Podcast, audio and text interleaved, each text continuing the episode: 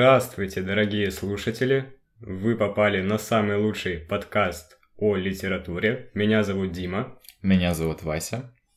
И это наш не первый эпизод. Сегодня мы просто поговорим о том, почему мы решили создать такой проект, что нас к этому подвело и о чем он будет. Вася. Дима. Вася. Дима. Давай поговорим о том, какой у тебя был первый опыт, связанный с книжкой.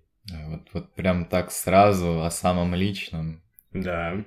Ой, ну, свой первый опыт я, кстати, очень хорошо помню. Я относительно рано научился читать, и я вот помню даже, как выглядела моя первая книжка. Я не помню в точности, что там было написано, но я помню, что там были картинки. Ну, в общем, э, знаешь, вот стандартные детские книжки, на которых учат обычно читать. Вот я вот вспоминаю, у меня такие приятные воспоминания. Я помню, э, мама садила меня рядом, мы брали книжку вот эту вот, она говорила мне вот читай. Я очень э, а нет, я вот читал, и когда я что-то не мог прочитать, я вставал и уходил в другую комнату э, и ложился на кровать. И делал вид, что я расстроился, потому что я не смог э, прочитать какое-то слово.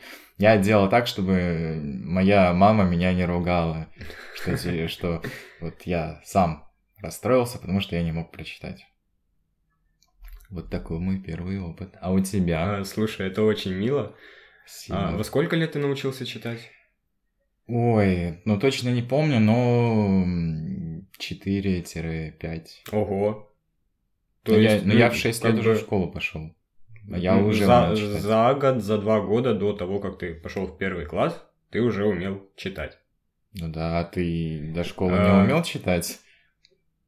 Слушай, нас как-то по-другому готовили. То есть э, мы закончили ходить в садик, и там уже в домашних условиях с родителями все занимались. И получалось так, то, что кто-то знал половину алфавита, когда приходил в первый класс, а кто-то не знал абсолютно ничего. Я, к счастью, был из числа первых, поэтому мне это все давалось немного легче, чем некоторым моим одноклассникам. Что касается первого опыта, он был с бабушкой, с моей любимой бабушкой, которая очень любила читать мне сказки, а я любил их слушать. Да, мне кажется, именно тогда появились какие-то первые вот эти вот сигналы к тому, Первые что... звоночки. Да, первые звоночки. Угу. А если говорить прям какой-то опыт, который я прям помню первого угу. чтения, это была книга «Волшебник изумрудного города» у нас был сад, и там была замечательная теплица, uh, выход которой был как раз через дом, вот этот деревянный, то есть она была с ним соединена. И когда шел дождь, я очень любил там сидеть, а там росли помидоры. Вот, и я приходил туда, получается, это был, по-моему, с третьего на четвертый класс, читали это произведение. Mm-hmm.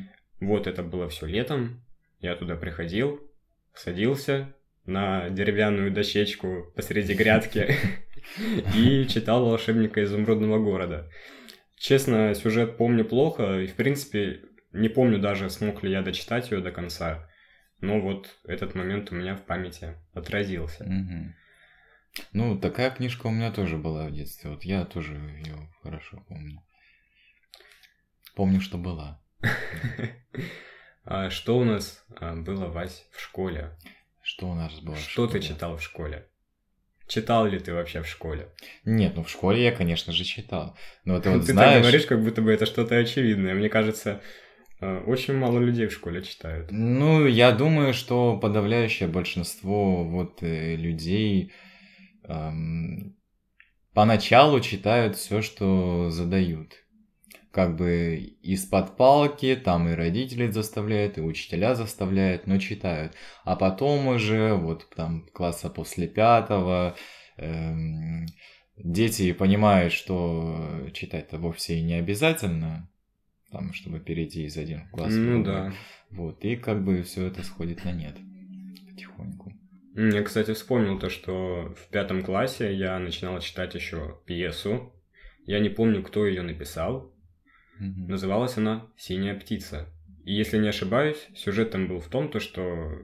Короче, он был очень сказочный, он был очень интересный. Думаю, надо прочитать. Да, да. Ой, я вот вспомнил вот мои любимые книги из начальной школы. Ну, это, конечно же, не школьные программы, я их начал читать не потому, что на- нас, нам говорили в школе это читать, эти- это были Мгм. а, мифы. Вот была серия книг, я помню, мне родители в каком-то журнале заказывали, выписывали вот эти книги, они мне по почте приходили. Это вот там цикл мифов, мифы Древней Греции, мифы Древнего Рима, мифы Древнего Египта и вот все такое. Вот, вот, вот это, наверное, я со всей уверенностью могу назвать моими любимыми книгами в начальной школе. И какие у тебя любимые мифы? Ну, больше всего мне, ну, я не скажу прям, как не назову какой-то любимый миф, но... Нет, я имею в виду, а, какого региона? Какого региона? Ну, конечно же, это Древний Египет. Древний Египет? Древний Египет. Я думал, скандинавские какие-то. Нет, вот э, любовь ко всему скандинавскому у меня пришла уже э, лет после 20. Понятно. Вообще, а, после начальной школы, после «Волшебника изумрудного города», я уже не брался за книги. И мне кажется, я вновь обратился к чтению, когда в седьмом классе мы проходили Паустовского, и у нас был рассказ «Телеграмма». А, Как сегодня помню, а, я его читал, и я очень много плакал, сидя дома, потому что он был очень грустным для меня. А, В этом рассказе речь шла, если не ошибаюсь, о девушке, которая уехала от своей матери в большой город строить себе карьеру, писала ей письма и не приезжала. И в- рассказываю по памяти, возможно, какие-то отклонения. Мгм. А, в какой-то момент мать этой девушки умерла, и с- получилось так, то что как бы они не смогли увидеться перед этим событием, они не виделись очень много лет на самом деле. Сказал перед, перед этим событием. Перед этим... Господи, прости меня. Они очень много лет не виделись, и это очень грустная история, потому что получилось так, то, что увидеть она смогла уже только могилу. Она даже на похороны, если я не ошибаюсь, не смогла приехать. И меня этот рассказ настолько тронул, то что я решил пойти дальше. Я купил себе какие-то второсортные книги, не помню как называются, это было что-то наподобие «Сумерек», но о любви а, человека к ангелу. И, конечно же, там были а, главные антагонисты это демоны, и были также люди, которые были полуангелами и полудемонами. Но не будем об этом. А, Далее я начал читать Стивена Кинга. Сейчас это мой любимый писатель, пожалуй. А, После Стивена Кинга я перешел уже на русскую классику. Ого. Да. Получилось так, то, что я, в принципе-то, всю программу 9-10 класса точно прочитал за лето.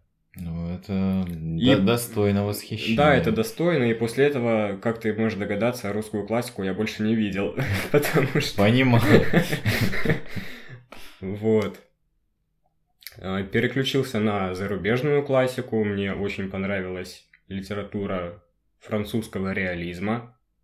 Мне очень понравился Рэй Брэдбери. А, Да, это, если что, не французский реализм, это уже другая тема. А вот из французского реализма что тебе больше всего зашло? А, пожалуй, Стендаль, роман «Красное и черное». Также я читал Гедема Пассана, его романы. Я, по-моему, прочитал целых 4 или 5 романов, и все за один период. Разом так вышло. Я точно не помню. По-моему, он считал себя реалистом, но все-таки теоретики причисляют его к... Что-то там было после реализма, очень с ним схожее, но по идеям немножко другое. Мгм. И вот у меня, Вась, к тебе такой вопрос. Мгм. чему художественные произведения могут научить обычного человека? По-моему, художественное произведение может э, научить человека всему, что угодно. Все зависит от того, что это за произведение, кто его автор, какой смысл вкладывал автор в это произведение. Ну и, конечно же, как это произведение воспринимает человек. У меня был такой диалог э, с моей близкой подругой. Э, мы говорили о том, кто какую литературу предпочитает. И так уж вышло то, что она сказала, что она любит практичную литературу, то есть направленную на какую-то практическую значимость в дальнейшем. Mm-hmm. Я так понимаю, это различные книги по психологии, по финансам, то есть что-то такое, что легко читать, и при этом оно 100% тебе где-то пригодится. Хотя насчет 100% я не уверен. Ну, если все-таки... не пригодится, то лишним не будет. Мало ли. Ну да, да. Да. И вот э, тут у меня появилась такая мысль в этом диалоге, то, что художественная литература на самом-то деле тоже обладает какой-то практической значимостью. То есть это не только какие-то уроки морали, которые мы видим в контексте произведений, это еще как объяснить? Мы можем из одной художественной книги узнать о том, как э, просеивать поле, о том, как курить трубку, и условно о том, как накрыть стол. Но это все на поверхности, и на самом-то деле эти книги учат нас, наверное, гораздо большему.